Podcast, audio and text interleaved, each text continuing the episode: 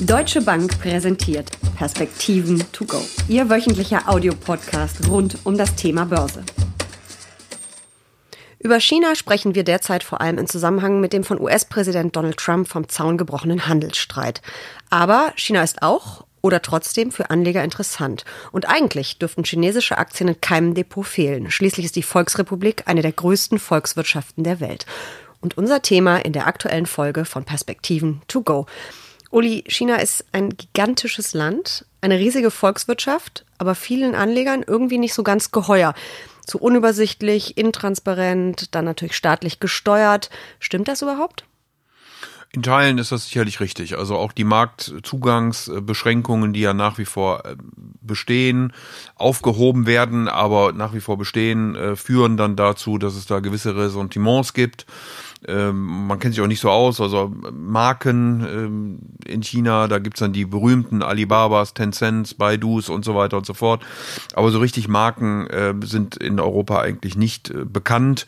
Ähm, und äh, deswegen sagt man dann, ich kaufe, wenn ich Aktien kaufe, eben eher das, wo ich zumindest schon mal weiß, was denn für ein Produkt dahinter steht, ähm, als äh, möglicherweise chinesische Aktien. Ich meine, schon Warren Buffett hat gesagt, kaufe nie, was du nicht verstehst. Ja gut, man kann sich ja informieren. Also das äh, kann man natürlich schon tun. Äh, du sagst ja in der Anmoderation, China ist eine der größten, ist die zweitgrößte Volkswirtschaft der Welt. Äh, China hat sich vorgenommen, 2049 die größte Volkswirtschaft der Welt zu sein. Warum 2049? Dann wird die Volksrepublik 100 Jahre alt ähm, und das ist das erklärte Ziel von Xi Jinping, dem Staatspräsidenten. Man verfolgt im Moment das größte Projekt, was es auf dieser Welt je gegeben hat. Die neue Seidenstraße? Die neue Seidenstraße mit über 130 Ländern, äh, wo ganz nebenbei alle Kontinente mitmachen, außer Nordamerika. Also es ist auch interessant, dass es ein so großes Projekt ist, wo die USA überhaupt keine Rolle spielen. Äh, und insofern wird ähm, China seine Entwicklung fortsetzen. Und ich glaube, das ist dann das Spannende für den äh, Anleger äh, zu sagen, will ich mit dabei sein, wenn sich ein, ein Volkswirtschaft, wenn ein Staat einen solchen Plan hat ich würde mal fast so weit gehen zu sagen, dass China die oder Xi Jinping vielleicht der einzige Staatenführer im Moment ist, der einen wirklich internationalen Plan hat äh, und sein Land darauf ausrichtet und entwickelt, äh, extrem ehrgeizig.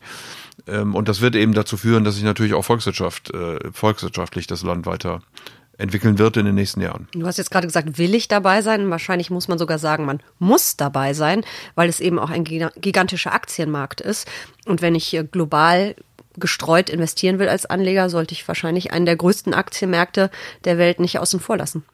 Ja, absolut richtig. Also äh, wir haben hier äh, natürlich auch sehr unterschiedliche ähm, Aktien. Es gibt eine ganze Menge Aktienindizes. Es ist ein bisschen unübersichtlich in China, weil wir haben äh, Aktien, die auf äh, Renminbi oder Yuan laufen, welche die auf Hongkong-Dollar laufen. Äh, wir haben äh, große Staatsbetriebe, die etwas behäbig sind, auch wo die, wo man durchaus bei der einen oder anderen Stelle ein Fragezeichen hinter den Schulden machen kann. Wir haben aber auch viele junge aufstrebende Unternehmen. Also man muss sich schon ein bisschen damit beschäftigen. Aber ähm, wie wir gerade ja schon diskutiert haben, vor dem Hintergrund, dass die Entwicklungen ähm, so dynamisch sind, dass man einen echten Plan hat, jetzt auch zunehmend in das, was die unter Digitalisierung, also künstliche Intelligenz, Big Data und so weiter und so fort hineingeht. Das ist ja total spannend. Früher hat man immer gesagt, sie würden alles kopieren von uns, die Chinesen, und quasi klauen in Anführungsstrichen. Ähm, heute ist es so, dass wirklich Innovationen aus China kommen und zwar nicht zu knapp. Richtig, sie haben immer noch äh, ein paar technische Lücken. Ähm, das merkt man jetzt an der an der Huawei oder Huawei äh. Ähm, aber sie sind äh, wirklich intensiv dabei, diese Lücken zu schließen. Da gab es mal ein Programm, das hieß China äh, 2025, also bis zum Jahr 2025 sollte das geschafft sein. Das hat ein wenig Augenbrauenrunzeln bei den Nachbarländern und auch den westlichen Industriestaaten geführt. Deswegen nennt man das heute nicht mehr so, aber der Plan wird natürlich äh, fortgesetzt und äh, der Plan eben China 2025 ist genau der in diesen äh, neuen Technologien mitführend zu werden und dort also mit den westlichen Industrieländern mithalten zu können. Und nebenbei dann eben dieses Mammutprojekt Neue Seidenstraße, das soll ein interkontinentales Infrastrukturnetzwerk werden, wirtschaftliche Verflechtung zwischen China ja und eben eigentlich dem überwiegenden restlichen Teil der Welt ex-USA. Ist das vielleicht auch ein bisschen ein Grund, Mitgrund, dass der Handelsstreit vom Zaun gebrochen wurde von ähm, US-Präsident Trump, dass er ein bisschen Angst hat vor dieser schieren Größe und dieser Macht, die da auf ihn zukommt oder die da wächst? Also das ist mit Sicherheit so. Ich konnte eine Diskussion mal mitverfolgen zwischen einem Chinesen, äh, der ähm, in der People's Bank of China und heute Berater der Kommunistischen Partei ist, äh, und Condoleezza Rice, ähm, die Sicherheitschefin der USA und Außenministerin äh, ja war. Und ähm, der gipfelte im Grunde genommen in der Fragestellung,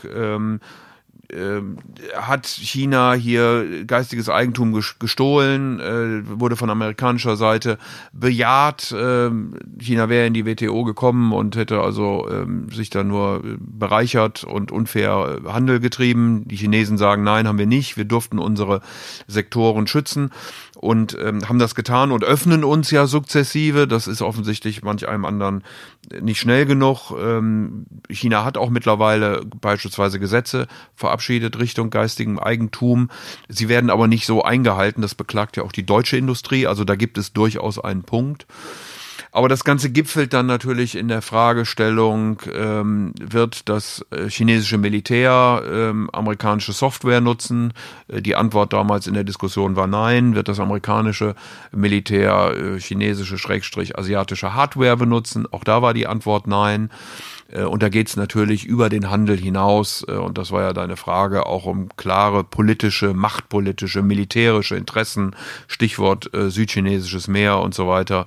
Und von daher ist, glaube ich, der Handelsstreit nicht nur ein Handelsstreit, sondern da geht es um andere Interessen. Deswegen ist ja auch der Konsens in den Vereinigten Staaten, hier härter gegenüber China aufzutreten, durchaus groß, wird nicht nur bei den Republikanern, sondern auch bei den Demokraten so gesehen. Mhm.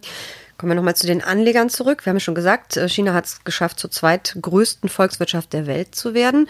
Ähm, das sieht man natürlich auch an der Börse und das sieht man auch in in Indizes. Äh, der große Indexanbieter MSCI ähm, hat vor einigen Monaten angekündigt, äh, die Gewichtung chinesischer A-Aktien in seinem Schwellenländerindex, also in dem MSCI Emerging Markets, von 5 auf 20 Prozent anzuheben. Das passiert in so 5 Prozent Schritten. Es sind schon zwei Jahre. Zwei sind schon genau. passiert, mhm. genau. Es fehlt jetzt noch einer. Dann, also wir sind jetzt bei 15 Prozent, es werden 20. Ähm, da fällt mir als erstes die Frage ein, warum überhaupt Emerging Markets? Also wir haben jetzt ja vorhin schon ein paar Unternehmen genannt, so eine Alibaba, ähm, eine Tencent, Hochtechnologiekonzerne, Internetkonzerne, das ist doch nicht äh, aufstrebendes Schwellenland, oder doch? Ja, das äh, hängt eben nicht nur von äh, der Größe der Volkswirtschaft ab ähm, oder der, der Anzahl der Menschen, äh, die dort leben, sondern es hängt eben auch von Marktzugang, von Liquiditäts-, Handelsumsätzen, ähm, Usancen und ähnlichen Dingen ab. Deswegen gehen ja nach wie vor viele Anleger, die chinesische Aktien ähm, äh, investieren wollen äh, über Hongkong. Ähm, auch viele mittelständische Unternehmen, beispielsweise Deutsche, die ja Dependancen, äh, Vertrieb, Produktion, äh, wie auch immer in China haben, gehen über Hongkong, äh, weil man dort immer noch äh, das britische äh, in Anführungsstrichen Rechtssystem hat.